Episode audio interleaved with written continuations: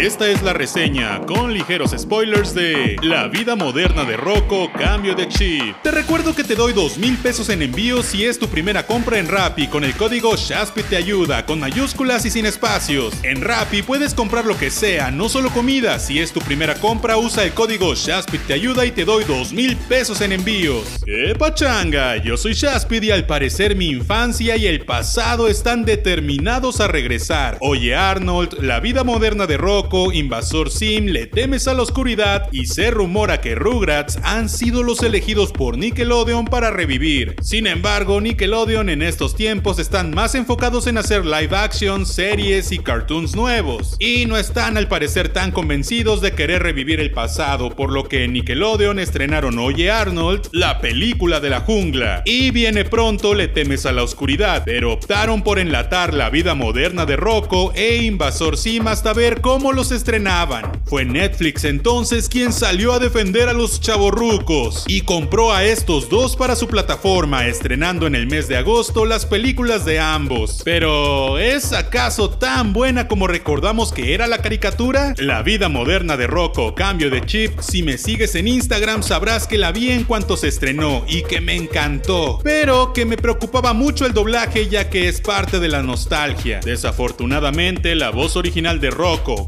Carlos Íñigo falleció en 2017, por lo que tuvieron que buscar un match voice para reemplazarlo. Fue entonces Gabriel Gama quien hizo el doblaje esta vez. No sé si fue Netflix o Nickelodeon los encargados de que el doblaje estuviera cool o no, pero definitivamente se vio mucho más esfuerzo por tener las voces originales que con Oye Arnold. En general, la mayoría de los personajes tienen la voz original, la voz de reemplazo o alguna voz extremadamente similar, pero en el caso de Rocco sí es sumamente notorio que no tenemos al mismo. Esta nueva voz, a mi parecer, no está mal, creo que hicieron un buen trabajo, pero sí me suena mucho menos inocente y un poco forzada. Como que el actor se esforzó de más y sonaba incluso un tanto a Stitch. Debo admitir que después de los primeros 10 minutos te acostumbras y el hecho de tener al resto de los personajes con voces originales ayuda mucho a hacerlo menos notorio Heffer y Filbert es en serio como si no hubiese pasado un solo día desde que terminó la serie. Es genial, nostálgico y divertido escucharlos. La animación está brutal ya que no sé cómo lo lograron pero mantuvieron el estilo de animación que usaban originalmente, ligeramente trazado a mano y ligeramente digital. Mismos colores, mismos entornos, mismos movimientos y diseños. De verdad les juro que si me dijeran que esto fue hecho en 1900 1996, les creería. Es de verdad admirable que aún con el tiempo que pasó no haya ni un solo cambio notorio. Además, el que ahora esté en alta definición y en widescreen, uno creería que afectaría, pero no. Hablando de que no se notan cambios, creo que desde el minuto 1 podemos notar que el humor es exactamente el mismo. Ácido sin llegar a ser extremadamente vulgar nivel Ren Stimpy, pero lo suficientemente disruptivo para incomodar a una mamá noventera. En automático recuerdas la sensación que te causaba ver el show y el por qué te gustaba tanto. Incluso seguro algunos en su momento lo veían a escondidas. Y sí, puede que en estos más de 20 años hayamos visto tantas cosas que ese humor ya no nos sorprende. Y puede que no nos incomode o no nos dé risa, pero no negarás que lo genial es que no quisieran irse más lejos por acomodarse a los estándares de comedia actuales. Ellos son lo que son y así quisieron mantenerse, tal vez por nostalgia o por respeto a la serie y al espectador, pero como sea es algo muy cool. Del lado de la historia es sumamente obvio que la trama es el cambio, que todo está dirigido completamente para un público chaborruco adulto que vio la serie en los 90. Los primeros 15 minutos son un frenesí de referencias y estilo y remembranza del ritmo original de la serie. Comenzamos a ver cómo Rocco y sus amigos reaccionan al mundo actual tras pasar los últimos 20 años en el espacio. Vemos un desfile de hiperactividad, una referencia al intro original y a manera casi que de montaje,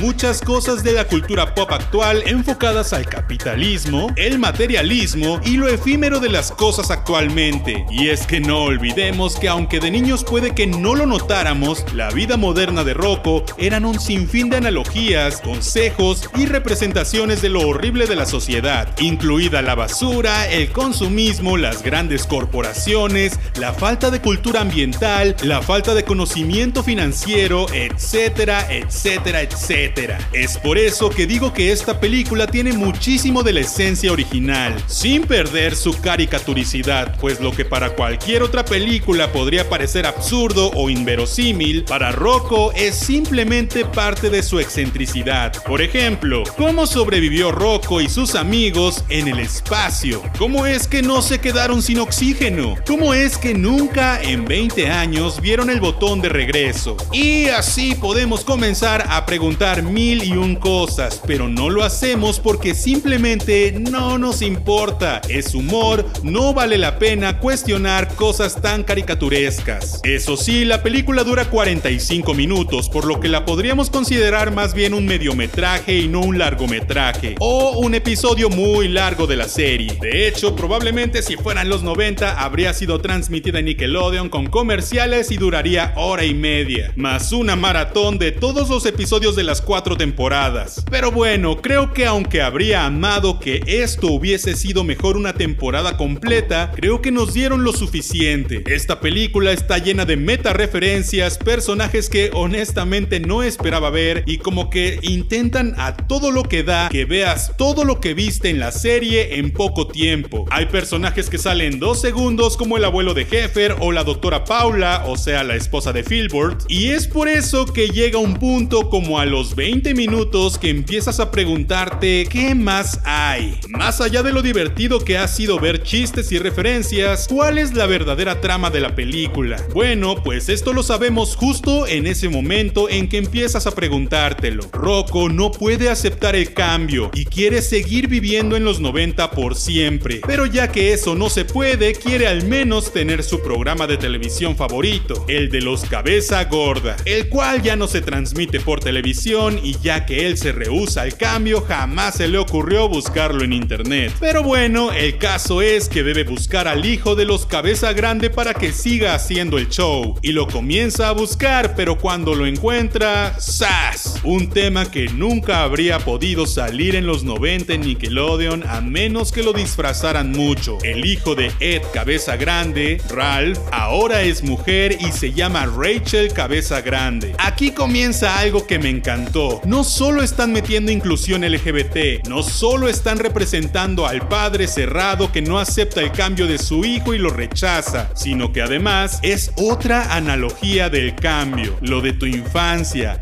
lo que recuerdas, lo que estaba ahí y nadie tocaba, fue tocado de una manera transgresora. Y no dudo que haya gente ahí afuera que cayera en esta trampa. ¡Oh no! La vida moderna de Rocco, la serie de los noventas que amaba de niño y veía de niño, ya también tiene inclusión LGBT. ¡Oh no! Hay cambios en el mundo. ¡Oh no! Y tocaron lo intocable. Esto es muy genial porque las autorreferencias super meta rompiendo la cuarta pared o como sea que le quieran llamar a esto, no paran en esta película.